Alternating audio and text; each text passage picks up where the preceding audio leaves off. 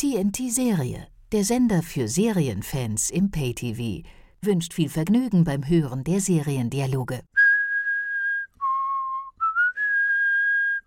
Seriendialoge. Ein DVDL-Podcast von Ulrike Klode.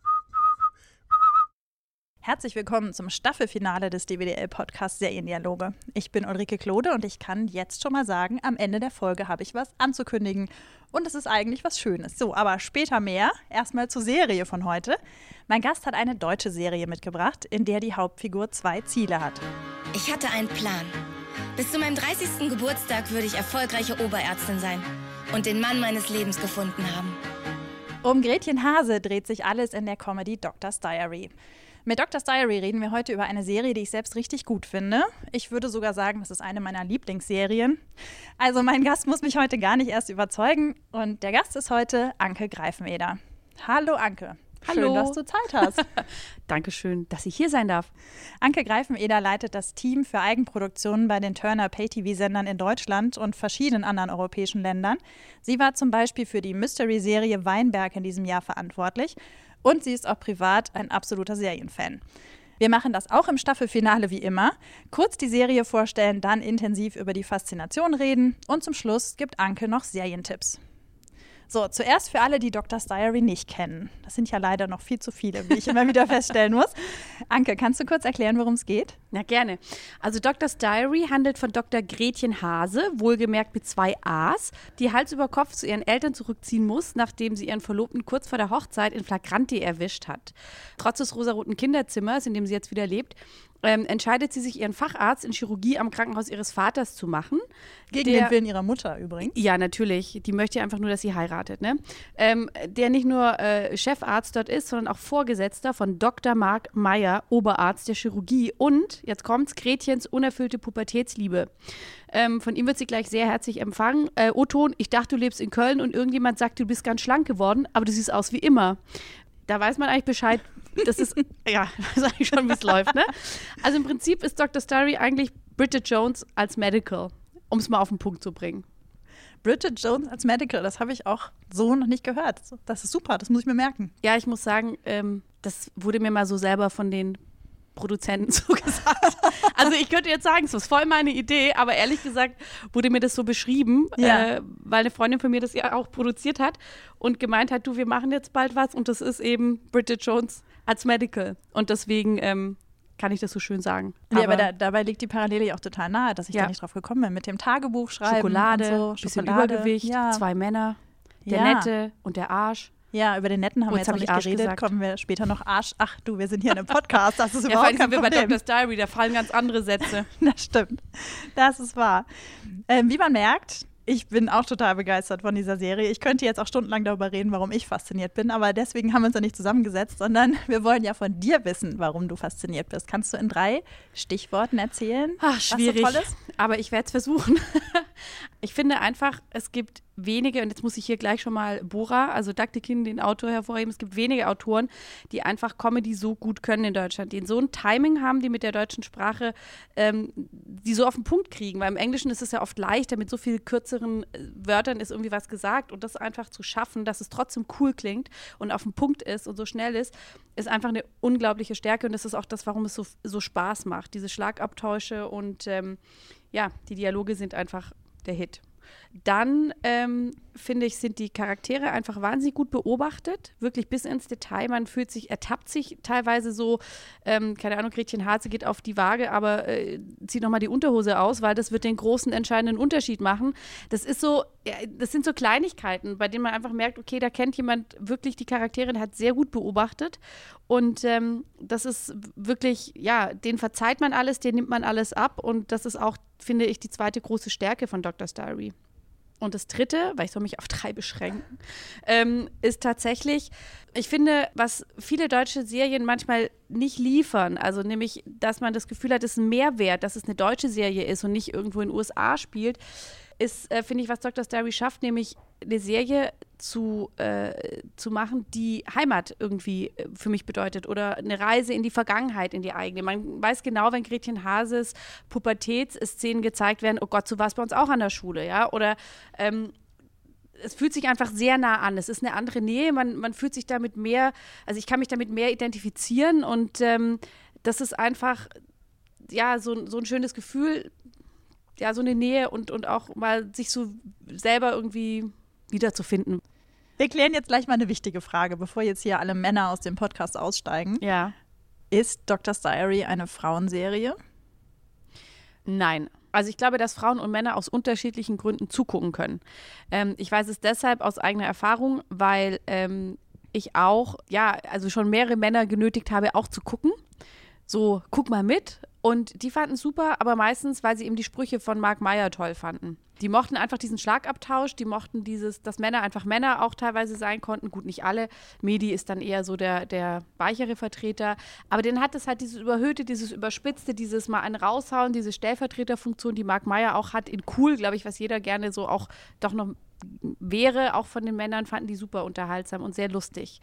Und du hast natürlich trotz allem einfach wahnsinnig viel zu lachen und man kennt dieses Mann-Frau-Thema einfach ziemlich gut und das finde ich ist auch von beiden Seiten gut vertreten. Natürlich ist Gretchen die Hauptrolle, aber diese ganzen Konflikte, auch zwischen ihren Eltern, ja, diese Generationen davor, äh, das erkennt man alles wieder. Und ich glaube, dadurch, dass es halt auch trotzdem so lustig geschrieben ist und äh, gespielt wird, ist es auf jeden Fall auch was für Männer.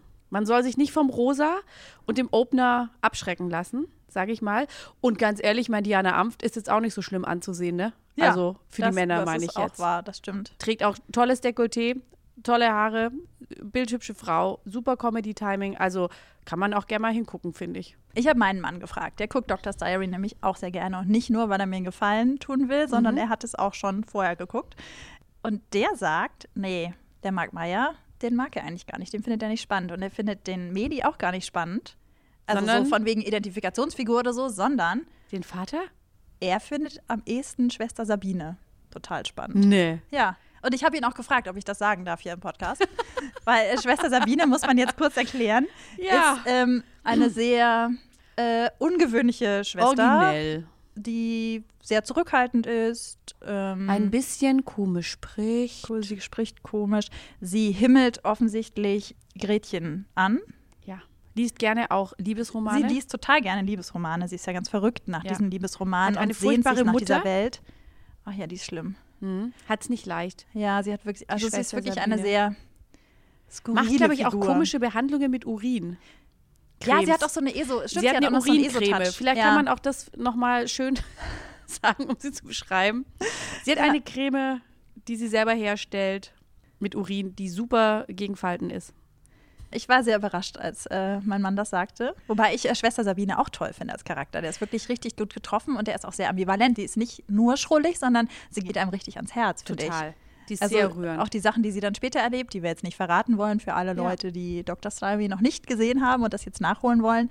Ähm, das ist schon ein schöner, ein schöner Charakter. Das ist echt witzig, Ich. weil das habe ich noch nie gehört. Also Männer, die ich gefragt habe, die fanden halt immer lustig, dass Marc Meyer so einen raushaut. Die mochten auch den Vater ganz gerne. Schwester Sabine finde ich eine sehr ungewöhnliche Wahl. Interessant. Also Schwester Sabine ist jetzt nicht der Grund, warum er die Nee, Serie nee, geguckt aber- hat, aber so den Charakter, den Ja. er am tollsten findet eigentlich. Ja. das ist halt aber auch, finde ich, wieder eine Stärke. Da sieht man wieder den Charakter. Wenn man sich das, ja- also wenn man es erstmal so hört, wie wir Schwester Sabine beschreiben, denkt ja jeder, aha, danke schön, äh, ich gucke dann wieder Fargo oder was auch immer.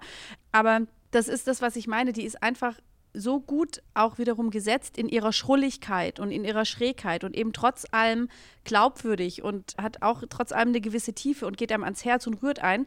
Und genau das macht das aus, ne? dass, dass sie so sein darf, wie sie da ist und dass sie nicht einfach so ganz mainstreamig durch äh, erzählt wird, sondern wirklich auch so anders sein darf und man es trotzdem abnimmt. Und sie sich auch entwickeln darf, obwohl Total. sie eine Nebenrolle ist. Das Ja. ist ja auch das Schöne daran. Ja. Es ist sowieso, finde ich, das Faszinierende bei Doctor's Diary sind eben auch die Nebenrollen. Total. Ähm, die sind toll besetzt Alle. und die sind, machen alle eine Entwicklung durch. Ich habe keine Ahnung, wie man sich so viele Geschichten einfallen lassen kann, weil Ja. Ich meine, sogar der Pathologe macht ja eine Entwicklung durch. Also und Günni. ja, Günni und, ähm, und die ganzen Assistenzärzte und ach, das ist Ärztinnen vor allen Dingen. Ja, wohl Chefärztin. Ich meinte jetzt die Julia Koschek. Wen spielt die? Wie heißt die nochmal? Die spielt die, Die ähm, Dr. Hassmann. die Hirnchirurgin. Dr. Hassmann, die finde ich auch Ja, großartig. die ist auch toll. Ja. Da habe ich sie alle. auch zum ersten Mal gesehen. Und seitdem gucke ich immer alles, was sie macht, weil ich Ja. die Schauspielerin auch so großartig ist, fand. ja. Finde ich auch. Ja, die ist ja auch so eine, so eine eher spröde Figur. Am Anfang wird sie so eingeführt. Es wirkt so, als sei sie stutenbissig. Das ist ein ganz doofer Ausdruck. Ich hasse diesen Ausdruck Mhm. eigentlich. Aber so wie diese Figur eingeführt wird, wirkt sie wirklich, als sei sie stutenbissig. Sie vergrault alle Frauen, die ihr irgendwie ähm, was antun können. Und später, später wird sie ein ganz liebenswerter Charakter. Nein, natürlich Aber nicht. selbst in ihrer Stutenbissigkeit am Anfang ist sie extrem unterhaltsam. Ja, ja. Muss man auch sagen, weil sie eigentlich so ein bisschen, finde ich, das weibliche Pendant zu Marc Meyer auch ist. Mhm, genau, Also stimmt. was so dieses, ähm, ne, so, ja, einfach ganz klar Karriere und äh, zwar hat sie auch eine Tochter, aber das ist so, die ist sehr zielstrebig, die äh, weiß genau, was sie will, die haut auch äh, wirklich die Sprüche raus, die bringt so schnell nichts aus der Ruhe und ähm, ist sehr unterhaltsam, finde ich. Ja, die ist wirklich gut getroffen.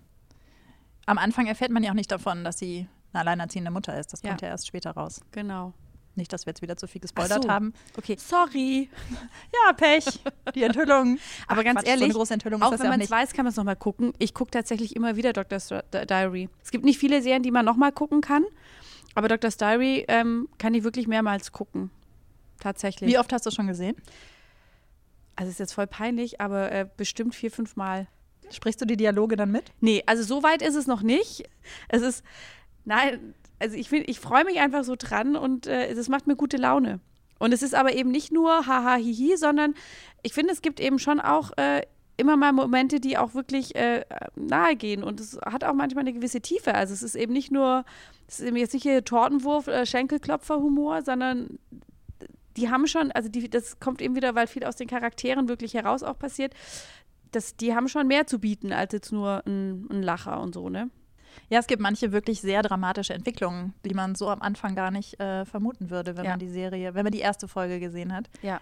Also auch Plots, wo man sich war. denkt, so, äh, wow. Also wenn man es erstmal liest und sich, ne, denkt man sich, okay, das sind vier Filme, könnte man da draus machen. Wendungen, von denen man sich denkt, okay, wie sind die durchgegangen beim Sender? Aber auch da trägt es und äh, ist es glaubhaft, weil die Fi- Figuren einfach gut sind und denen verzeihst du und glaubst du alles. Also du gehst einfach mit denen mit. Und deswegen, glaube ich, können die alles erzählen, theoretisch. Gab es denn Wendungen, wo du gesagt hast, das war jetzt zu krass? Gab es eine? Eher im Vorfeld. Mhm. Also ich weiß noch, ich glaube, es ist, ähm, darf ich jetzt wieder spoilern, wenn ich Ja, sage? mach. Okay. Ähm, als diese Epidemie ausbricht, Mhm. ne? Das war doch Staffelende, glaube ich. Und ich glaube, der Cliffhanger war, dass eben diese Epidemie ausbricht, irgendein äh, Erreger, also von dem sie denken, dass es ein, äh, ein Erreger aus Afrika ist und das ganze Krankenhaus in Quar äh, Quarantäne kommt. Und da dachte ich so, boah, ob das aufgeht, ne? Und äh, weil ich dachte, das ist jetzt irgendwie auch ein bisschen too much, so Outbreak-mäßig.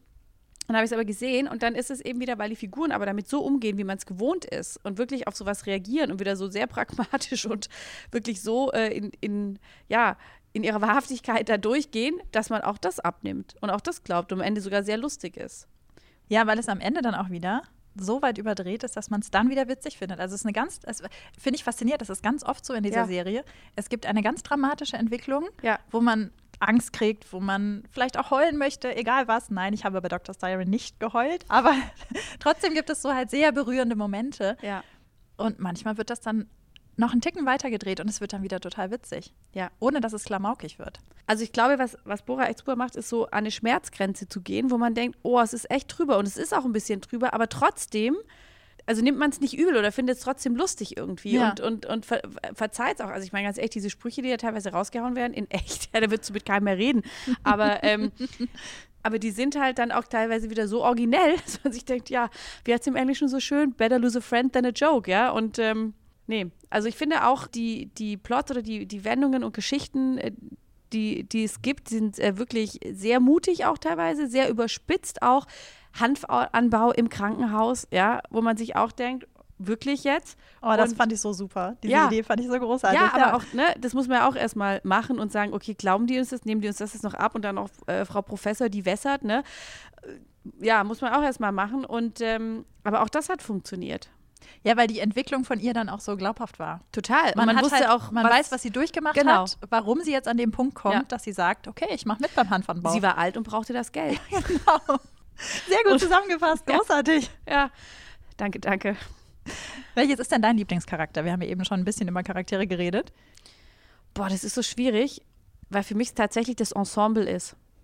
Weil ich finde, die funktionieren einfach in Relation zu den anderen. Natürlich könnte ich jetzt sagen Gretchen Hase, aber die funktio funktioniert für mich eben auch nur, weil sie Tochter ist von dieser wahnsinnig konservativen Mutter anfangs, ja, von ihrem Vater, wie sie von ihren Eltern eine Waage zum Geburtstag geschenkt kriegt, ja, solche Sachen, wie sie aber auch gleichzeitig halt äh, die ganze Jugend über von Mark Meyer verarscht wurde und so weiter. Also für mich funktioniert tatsächlich dieses Ensemble und eigentlich Gretchen und Mark zusammen, aber auch die wiederum funktionieren nur, wieder durch diese ganze, also durch das Ensemble drumherum, durch die Nebenfiguren. Deswegen, das ist jetzt nicht, dass ich sage, ich kann mich nicht entscheiden, sondern für mich ist es tatsächlich das Ensemble als solches.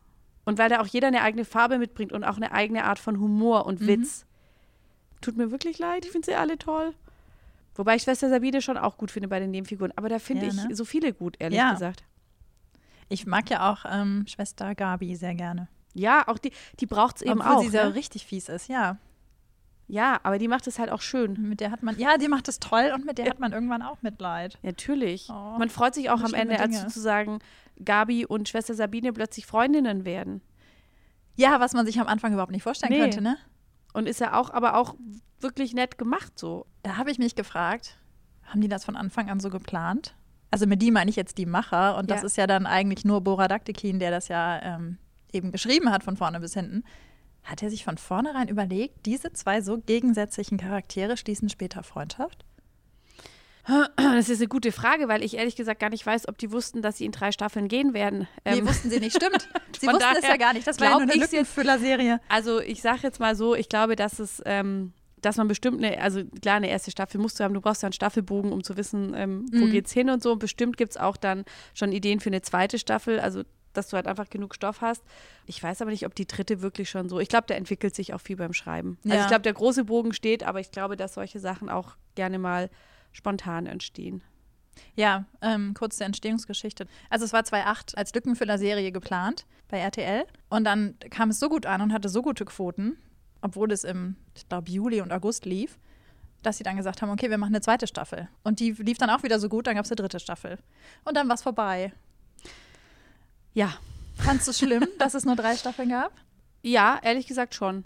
Also sag mal so, ich finde, die dritte Staffel ist so zu Ende erzählt, dass man es auch hinnehmen kann. Also ich finde, für ein Finale ist es für mich okay. Es ist kein Lost und kein Dexter, sondern es hat funktioniert.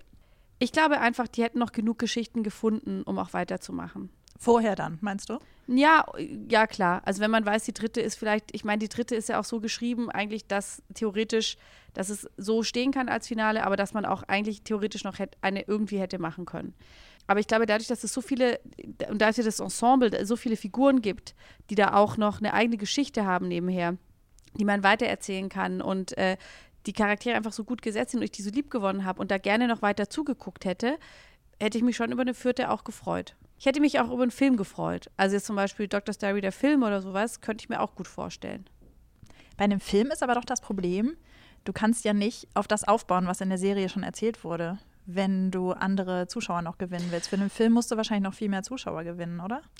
Also ich sag mal so, Bora hat es ja mit Türkisch für Anfänger auch gemacht was ich ganz schlimm fand. Ich fand den Film ganz schlimm. Ehrlich? Mhm. Ja, also ich bin ja Teenie im Herzen, deswegen fand ich den super auch. Ja, aber ähm, die Serie mochte ich ja auch sehr gerne. ja, die Serie finde ich auch gut. Es war halt was anderes. Ja, ja. das ist schon klar. Also es ist äh, einfach, es war halt Kino, aber war ja trotzdem auch erfolgreich. Also ich wollte damit sagen, ich glaube, man kann durchaus muss es dann vielleicht halt wo ganz anders hinsetzen oder mhm. was anderes mitmachen. Dann wären sie halt wirklich alle nach Afrika geflogen äh, fürs äh, freiwillige soziale Jahr oder was auch immer und hätten dort, äh, dann wäre halt da irgendwas Krasses passiert irgendwie. Also ich glaube, ich hätte so viel Vertrauen in Bora, dass er das auch hinkriegt, mhm. sage ich jetzt mal. Ähm, da was Lustiges draus zu machen. Ja, was Lustiges schon, aber ich frage mich dann, ob es mir das gegeben hätte, was mir die einzelnen Staffeln gegeben haben. Nämlich auch dieses, dieses Zuhause, dieses ähm, mhm. Figuren, die ich schon gut kenne, mit denen ich arbeiten kann, die mir am Herzen liegen. Weil das war nämlich das Problem, was ich mit Türkisch für Anfänger, dem Film dann hatte, dass die ja sich komplett neu kennengelernt haben, in einem ganz neuen Setting. Ich aber vorher die ganzen Folgen geguckt hatte und diese Figuren schon mochte und, und die Entwicklungen auch mochte, die die genommen haben. Und jetzt die Figuren wieder auf Null zu setzen, das fand ich total unbefriedigend. Also mich hat es gar nicht gestört, weil ich eben dachte, ja, ich weiß ja schon, wie die ticken und äh, Nee, also ich fand's. Also, Ah. aber da bin ich wirklich, ich muss auch sagen, ich äh, bin auch Teenie im Herzen, wie gesagt, und äh, schaue auch gerne solche Sachen. Also und fand's, also ich fand's unterhaltsam auf jeden Fall. Ähm, klar, es ist nicht die Serie. Ja, ein Film hat andere Voraussetzungen, das stimmt auch.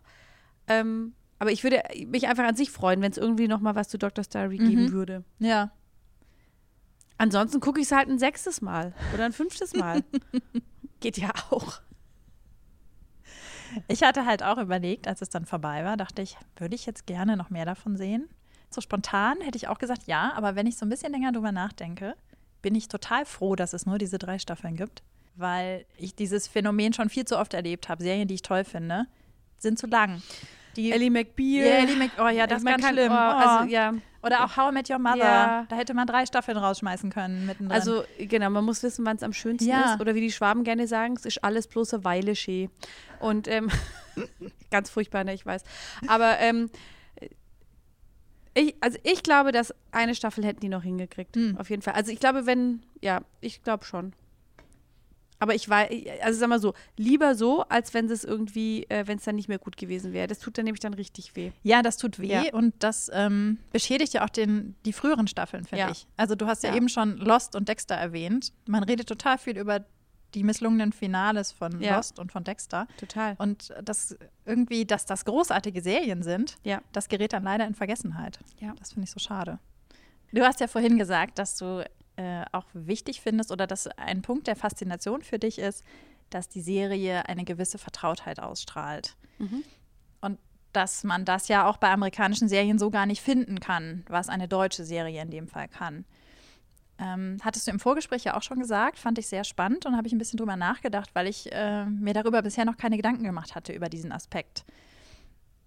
Ähm, ich gucke ja vor allen Dingen amerikanische Serien, was auch damit zu tun hat, dass der deutsche Serienmarkt ja nicht so viel hergibt derzeit. Es wird ja immer besser, das ist ja auch toll. Ähm, und dann habe ich überlegt, okay, Homeland. Ich bin sehr ambivalent, was diese Serie angeht. Auf der einen Seite finde ich sie fesselnd, auf der anderen Seite finde ich, dass sie eine ganz schlimme Botschaft aussendet. Und trotzdem gucke ich immer wieder weiter. Und da war die fünfte Staffel ja jetzt in Berlin. Und erst hatte Ja. ich gedacht, sie nehmen Berlin nur als Kulisse, aber nein, sie haben Berlin wirklich als eine wichtige Figur im Grunde gehabt. Berlin hat eine große Rolle Ja.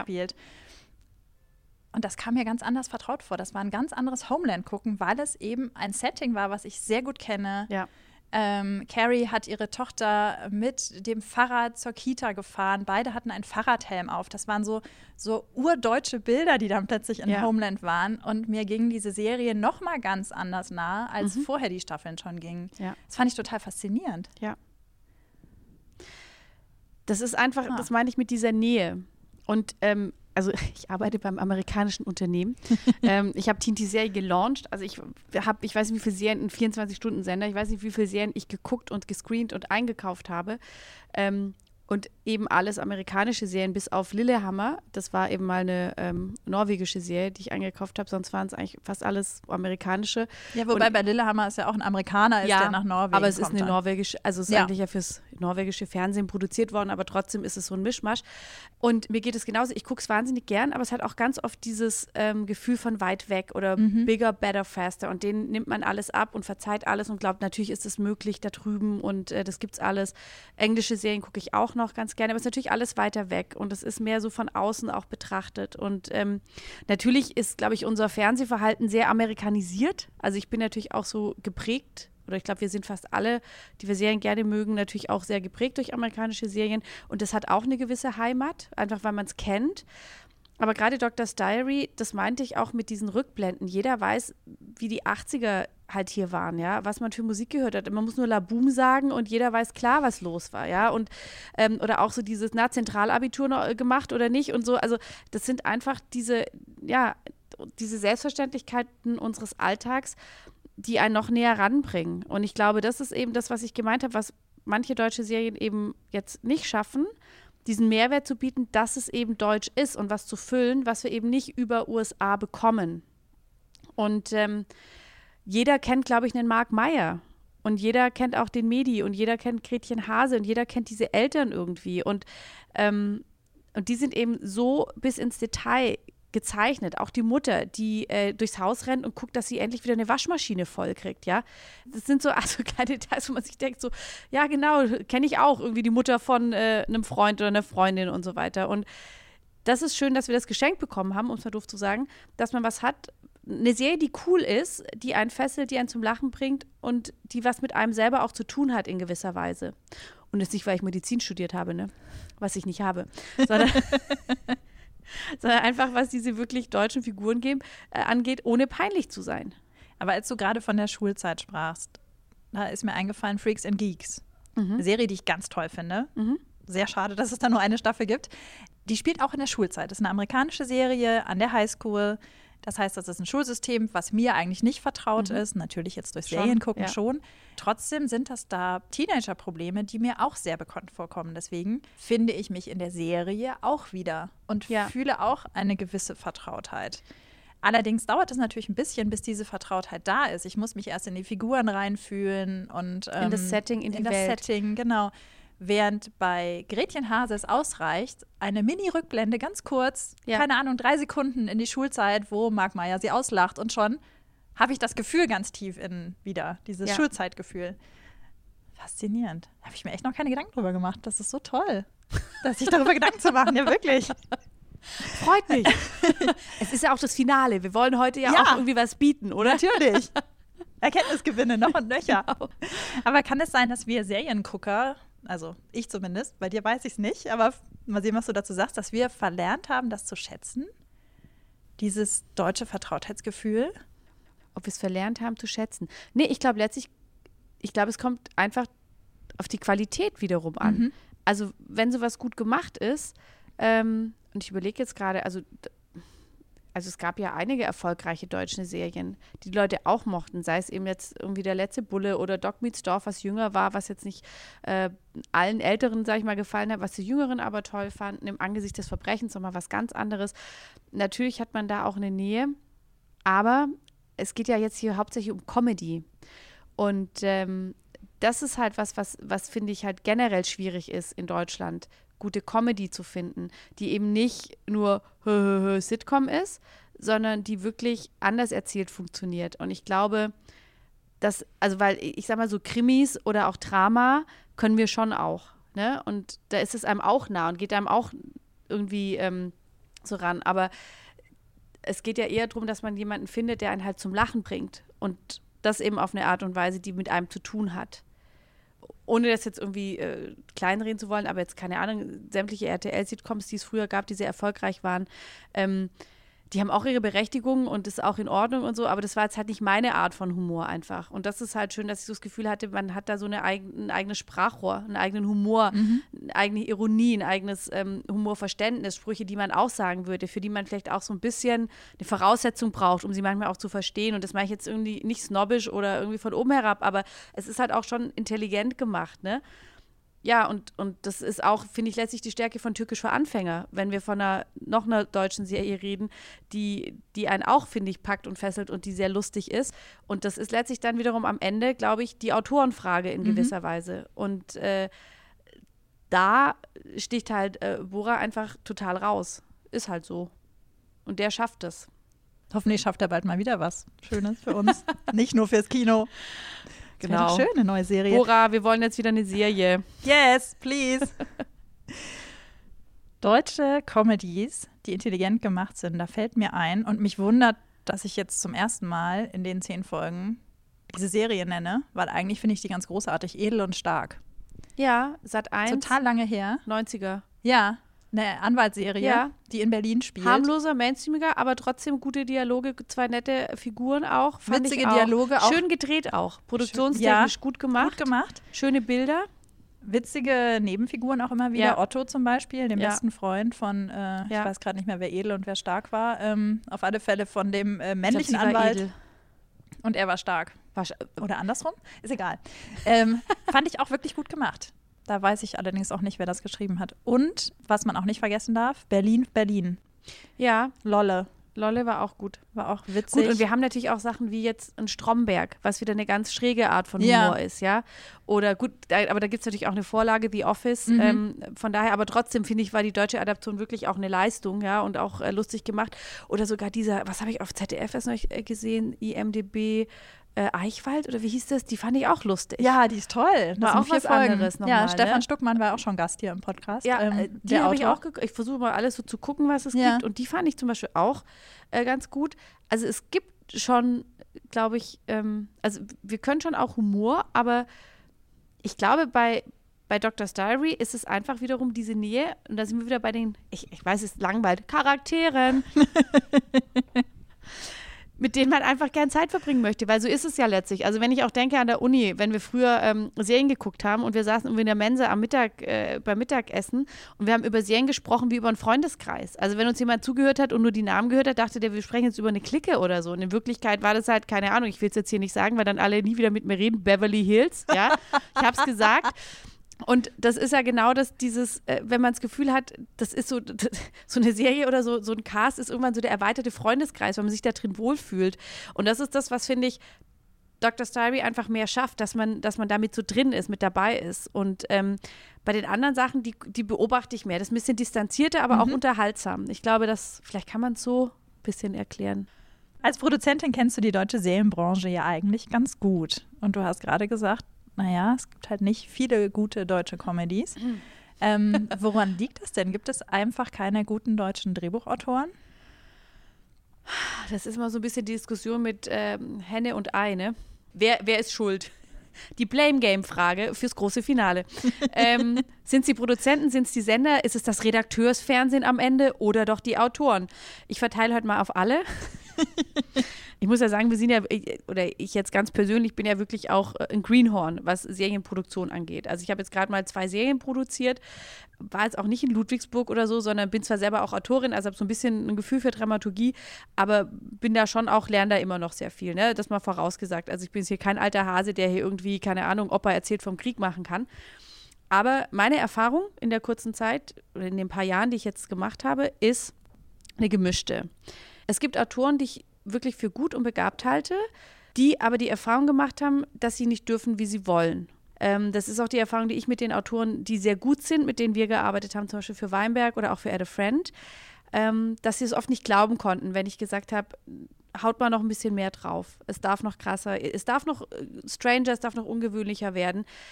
Das haben die nicht glauben können. Und das merke ich bei ganz vielen Konzepten auch, die wir bekommen, dass teilweise mit so angezogener Handbremse geschrieben wird. Selbst wenn man gebrieft hat und gesagt hat, bei uns dürft ihr wirklich und wir meinen das ernst. Und ich glaube, wir haben nicht per se schlechte Autoren. Es gibt sicher schon auch Talente, die das können. Aber ich glaube, dass tatsächlich so, was Nachwuchsförderung angeht, dass jetzt viel auch passiert, passiert ist in den letzten Jahren. Ich glaube, wir hatten einfach nicht diese Tradition, die es halt im US- Markt vielleicht auch schon länger gibt, ähm, auch Sachen jetzt wie Writers Room oder zusammen zu schreiben oder ja ganz einfach auch anders zu erzählen. Ich glaube, dass das jetzt kommt. Also ich habe sehr viel Hoffnung, dass auch so junge Autoren da ein bisschen was Frisches reinbringen, dass sie vielleicht auch in der Kombination mit erfahrenen Autoren eine ganz gute Kombi abgeben können. Und es ist natürlich auch immer die Frage, was erwarten wir? Und man darf nicht vergessen, wie viel produziert wird in den USA und was davon wirklich nur erfolgreich auch wird. Und was davon, wie viel Schrott es auch gibt, muss man ehrlich sagen. Ich glaube, jeder, der die LA Screenings ein paar Mal mitgemacht hat, weiß auch tatsächlich, was davon übrig bleibt und ne, was Bestand hat, was wirklich gut ist. Und es sind auch oft nochmal andere Budgets, aber ich will es jetzt gar nicht auf die Budgets schieben. Ich glaube, und das muss man auch nochmal sagen, der Markt, also wenn ich eine Serie zum Beispiel für sage ich jetzt mal, Privatfernsehen mache. Free TV 2015, GfK, ähm, Quote, also das Modell einfach über Werbe finanziert. Da kann ich halt auch nicht jetzt Breaking Bad machen. Also man muss auch einfach gucken, wo ist der Markt für die Serien, die wir eigentlich wollen oder die wir erwarten. Ich glaube, es gibt dann immer gute Gegenbeispiele, Doctor's Diary, Türkisch für Anfänger, Edel und Stark und so. Also es gibt schon auch Serien, wo man sagt, die können auch funktionieren ratingmäßig, haben aber trotzdem sage ich mal, was Besonderes oder funktionieren gut, sind gut gemacht. Aber ich glaube, von den Serien, von denen viele immer reden, die haben ja sehr viel Anspruch. Das ist eigentlich alles das, was in den USA auch auf HBO, Showtime etc. pp. läuft. Und es sind andere, einfach andere Geschäftsmodelle. Das ist ja auch wie bei uns. Also wir definieren uns nicht in erster Linie über Ratings, also jetzt was bei den, was unsere Eigenproduktion angeht, sondern über Fans und über ein Bezahlmodell. Das heißt, wir kriegen, also wir, wir sind einfach ein anderes Geschäftsmodell und wir können anders programmieren wir haben nicht den Druck, wenn mal eine Episode nicht so gut läuft, das ganze Programm in die Nacht zu verschicken. Mhm. Und das macht einen Unterschied. Und das gab es bislang nicht. Und ich glaube, das öffnet sich jetzt gerade dadurch, ich will jetzt gar nicht sagen, weil wir anfangen, aber weil. ja, weil es einfach einen Pay-TV-Markt gibt. Und ich glaube, dass bei Sky da auch, ähm, ja, auch was passiert. Und ähm, ich hoffe, dass Fox auch nachziehen wird. Und da entstehen einfach auch andere Produktionsmöglichkeiten für Autoren. Und dann wird man es wirklich sehen. Aber ich muss schon auch ehrlicherweise sagen, man hat immer im Vorfeld gehört, äh, wenn wir nur dürften, wie wir könnten. Und da war ich dann doch teilweise manchmal so ein bisschen desillusioniert, was dann kam. Also es waren Sachen, wo ich gedacht habe, ja, die könnten jetzt auch schon bei, und das mache ich jetzt nicht abwertend, bei Sat 1 Pro 7 RTL äh, laufen. Und äh, da war jetzt nichts von, wir wollen mal was ganz Neues und Originelles machen, zu spüren. Von daher ist wahrscheinlich alles so ein bisschen wahr. Mhm. Aber ich glaube, dass es auch schon viel mit dem Sender und dem Mut auch zu tun hat.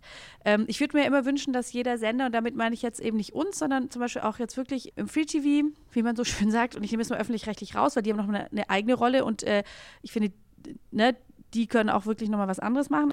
Aber das, ich fände es schön, wenn es ein bestimmtes Budget gäbe, für, an das sozusagen keine Quote gebunden ist, wo man einfach sagt, das ist euer Spielgeld. Ne? Also ihr habt hier Sachen, die müssen funktionieren, damit brauchen wir sozusagen die Quote und das Geld. Und hier ist euer Spielgeld, mit dem ihr einfach was machen könnt. Das kann total Bach runtergehen, ist egal. Weil ich glaube, dass ganz oft mit so einem Druck und einer Kanickelstarre und ähm, ja auch eine Angst, was Neues auszuprobieren, auch nichts Neues entstehen kann. Also dass Kreativität da einfach auch nicht entstehen kann. Und dieser Hang, den es in Deutschland gibt, wenn was funktioniert, das zehnmal zu kopieren und das mhm. auf immer zu machen, ist nämlich genau dieses Resultat aus der Angst. Und ist, nun sind Deutsche nun mal mit ähm, das angstvollste oder ängstlichste Volk, glaube ich, weltweit. Ich glaube, Ken Duken hat mal zu mir gesagt, er hat einen, zu ihm hat mal jemand einen Spruch gesagt, die Amis produzieren mit Geld, die Engländer mit Mut und die Deutschen mit Angst. Ui. Und ähm, gemein. Ja, aber wir sind auch das überversichertste Volk der Welt. Und ich meine nur, also wenn man schafft, Kreativen auch Freiräume zu geben und zu sagen, traut euch und nicht irgendwie so dieses, man verliert alleine und gewinnt im Team, ne? Und dann ist man irgendwie der Depp, wenn es schief geht. Also ich glaube, dass da schon auch was getan werden kann. Und wir haben eben sehr viel Freiheit, deswegen merke ich, wie es ist, hier zu arbeiten und solche Sachen machen zu können.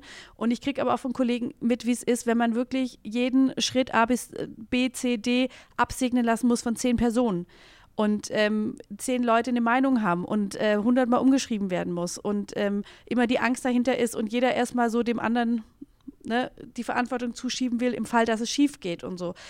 Und das ist halt es gibt viele Faktoren, die reinspielen. Aber es gibt auch viel Hoffnung. Ein schönes Schlusswort. Die Nein, wichtig. das ist noch kein Schlusswort, keine Sorge. Ähm, Sie befinden sich im großen Finale. Dann reden wir doch jetzt nochmal über andere Serien. Du hast ja noch äh, drei Serientipps mitgebracht. Und zwar Serien, die alle was mit äh, Doctor's Diary zu tun haben. Zuerst, was haben sie miteinander zu tun? Ähm, gute Frage. Was haben die mit Doctor's Diary zu tun? Naja, gut. Ich sage mal so, ich habe drei Serien mitgebracht, was mir sehr schwer fiel, wie du jetzt wahrscheinlich dir nach diesem Gespräch vorstellen kannst. Ich habe einmal Downton Abbey mitgebracht, dann The Affair und noch Episodes. Und Episodes in, zu Doctor's Diary, es, ist, es hat einfach gute Dialoge. Ah, gute ja, okay. Charaktere, gute Dialoge sage ich jetzt mal so. Und auch das Timing. Ich und das bei, Timing. Bei Episodes. Ähm, das Timing ist echt gut. Ja. Wir haben über Episodes schon geredet. Auch Jörg Winger hat das als Serientipp noch gehabt. Das ist offenbar so ein guter äh, Geschmack. Guter Geschmack an dieser Stelle. Naja, es ist natürlich ehrlich gesagt nichts für die breite Masse, glaube ich. Mhm. Weil natürlich können wir uns als, wenn man selber auch mal was produziert und so weiter, natürlich da herrlich drin wiederfinden. Ja, und jeder kennt halt auch die Sachen und, und äh, wie auch allein die Networks irgendwie äh, dargestellt werden und so. Es ist natürlich sehr so ein Insider-Ding auch in gewisser Weise. Aber da wir ja auch hier einen Branchentalk in gewisser Weise machen, kann man das ja durchaus auch mal ja, empfehlen, finde ich. Kannst ne? du kurz noch in zwei Sätzen sagen, worum es geht? In Episodes geht es um ein Autorenduo, also die sind verheiratet, die sehr erfolgreich in UK sind. Ähm, dort auch gerade, glaube ich, einen BAFTA gewonnen haben und von einem amerikanischen Network-Chef abgeworben werden, um genau das Gleiche in LA umzusetzen. Und genau das gleiche in LA kann natürlich nicht das gleiche wie in UK sein, wie wir uns alle vorstellen können. Und dementsprechend ist es eigentlich auch so ein Culture Clash ein bisschen. Also diese Erzählung, wie die beiden dort in die also einfach in LA, in der, in der, in der Industry ankommen, was, wie sich das auf ihr Privatleben auswirkt und ähm, genau, man kennt noch Matt LeBlanc, also Star von Friends, Joey, der da mitspielt, sehr erfolgreich auch. Es gibt vier Staffeln inzwischen. Ja, genau. Ich bin noch Vier bei der sehr drei. gute Staffeln. Aber ähm, das kann ich wirklich empfehlen und ist äh, sehr lustig, einfach was Comedy auch angeht. Finde ich einfach gut gemacht. Ähm, was hat die Affair mit Dr. Diary zu tun? Oh Habe ich bisher nicht gesehen, deswegen bin ich jetzt sehr gespannt, was du Null, sagst. ehrlich gesagt. Außer, dass wir gesagt haben, es geht um Frauenfiguren auch. Ist einfach sau spannend von Showtime insofern, dass es, wie so oft ist, es so viele Wahrheiten gibt und dass es eben aus diesen unterschiedlichen Perspektiven erzählt wird. Zum selben Geschehen. Und die Handlung forterzählt wird, aber immer wieder aus der Sicht von sozusagen einer anderen Person, die dann wieder Teile anders gesehen hat und auch erzählt hat und anders abgespeichert hat. Und dieses, wie man das, glaube ich, im echten Leben kennt, man hat was anders wahrgenommen als der andere, glaubt aber an seine Wahrheit, das ist einfach echt gut gemacht. Und auch mal, also zumindest ich kannte es so noch nicht. Vielleicht gibt es das auch schon zehnmal, aber für mich war es neu und ich fand es toll. Ähm, genau, und dann habe ich Downton Abbey noch mitgebracht. Also ich gucke auch andere Sachen, wollte ich bei dieser Stelle sagen. Sonst hat man gleich wieder diesen Frauenklischee-Stempel, ja. Ich gucke auch die ganz krassen Sachen hier sehr gerne. Und ich wollte an dieser Stelle betonen, ich habe Game of Thrones gekauft, das wirklich sehr blutrünstig ist. Und zwar als erste hier in Deutschland, ja. Also nur damit das aus dem Weg geräumt ist. Aber es muss ja zu Doctor's Diary irgendwie passen. Und Downton Abbey ist einfach eine schöne Soap, wenn man ehrlich ist. Das ist wirklich Eskapismus pur. Das hat nichts mit heutzutage irgendeiner Politik, äh, keine Ahnung, Pegida oder ISIS oder irgendwelchen Krisen zu tun. Man ist wirklich safe in der Geschichte, weil man weiß, wie es ausgeht. Es ist in England, es ist einfach wahnsinnig aufwendig produziert, sehr detailgetreu. Es ist spannend, diese Sittengemälde einfach zu gucken. Und letztlich ist es wirklich eine Soap. Aber sehr Mhm. ja, gut sehr besetzt, soapig, schön gespielt. Man geht jetzt nicht irgendwie wahnsinnig äh, geläutert oder bereichert irgendwie raus, aber es macht wirklich Spaß, einfach zuzugucken. Es ist so ein entspanntes Guckvergnügen. Und selbst die dramatischen Szenen kann man irgendwie gut verwinden. Es hat viel Spaß gemacht, mit dir, mit dir über Dr. Diary zu reden. Vielen, Wir auch. vielen Ich hoffe, Dank. dass wir viele neue Fans gewinnen können, Ja, da Ja. gehe ich von aus. oder? Ja, also wer sich jetzt nicht Ja. Dr. Diary anguckt, ist auch selber schuld. Ich mache es auch mit Geld-Zurück-Garantie. Wer sich's anguckt und nicht gut findet, kann sich bei mir persönlich melden. Ja, wunderbar. Ich stelle den Kontakt her. Kein Problem. Meine ich im Ernst. Liebe Hörer, Ja. gucken Sie jetzt alle Dr. Diary an. Wenn sie nicht gefällt, schreiben Sie mir eine Mail an äh, claude.dwdl.de. Ich leite dann weiter. Oh Gott, ich werde ich bin pleite. Nein, ich habe so viel Nein. Vertrauen in die Serie, dass Ja. ich das wirklich meine. Ja, das meine ist großartig. Und wer jetzt loslegen will, ich packe die Infos zur Serie, den anderen Serien, den Filmen. Haben wir auch ein Buch angesprochen? Nee, ich glaube, über Bücher haben wir jetzt nicht gesprochen. Nee. Noch auf die Podcast-Seite zum Nachlesen, damit hier auch nichts verloren geht. Ja, vielen Dank. Es hat mir auch sehr viel Spaß gemacht, mal an dieser Stelle. Und ähm, ich habe mich sehr gefreut, beim Finale sozusagen dabei zu sein. Eine besondere Ehre. Serienfinale, Staffelfinale. Wir wissen, wie es ausgehen kann, wenn es doof läuft. Ne? Ja, Deswegen, der Druck war da. ja. Ja, Und wir haben gut performt unter Druck. Großartig. das werden jetzt die anderen entscheiden. Aber ich fand es auch gut. Ey, ganz ehrlich, am Ende des Tages hatten wir Spaß, oder? Ja, stimmt, wir hatten sehr viel Spaß. Unsere Lebenszeit. So. Das wäre jetzt ein total schönes Schlusswort gewesen, aber leider muss ich noch ein bisschen was erzählen. Oh, schlimm. Wir, wir schneiden es einfach ans Ende nochmal ran. Ja, das ist eine gute Idee. Wie Anke ja schon sagte, das war's jetzt mit der ersten Staffel der Seriendialoge. Ich finde großartig, dass Sie, liebe Hörer, zugehört haben und dass Sie sich mit mir zusammen auf ganz unterschiedliche Serien eingelassen haben, auf ganz unterschiedliche Gesprächspartner, mit viel Lachen, manchmal nicht so viel Lachen, aber meistens wurde gelacht. Vielen, vielen Dank dafür. Und ich habe ja vorhin schon versprochen, dass ich noch was äh, ankündige. Und jetzt kommt es endlich dazu, dass ich etwas ankündige. Es geht weiter mit den Seriendialogen. Yay! Yay! Juhu, Jubel! Die Tusch. nächste Staffel ist bereits in Auftrag gegeben worden, wie es bei Serien ja immer so schön heißt. Das übernehme ich jetzt hier für den Podcast einfach mal. Im Mai startet die zweite Staffel. Ich freue mich und mache mich jetzt wieder auf die Suche nach spannenden Gesprächspartnern und faszinierenden Serien. Und eine kleine Bitte habe ich in dem Zusammenhang auch noch an Sie, liebe Hörer. Ich wüsste nämlich gerne, was Sie von der ersten Staffel der Seriendialoge halten. Deswegen habe ich eine kleine Umfrage zusammengebaut. Die habe ich auf der Podcast-Seite verlinkt und ich würde mich sehr freuen, wenn möglichst viele Hörer daran teilnehmen. Ich ende jetzt mal ganz serienuntypisch, nämlich ohne Cliffhanger und sag einfach bis bald.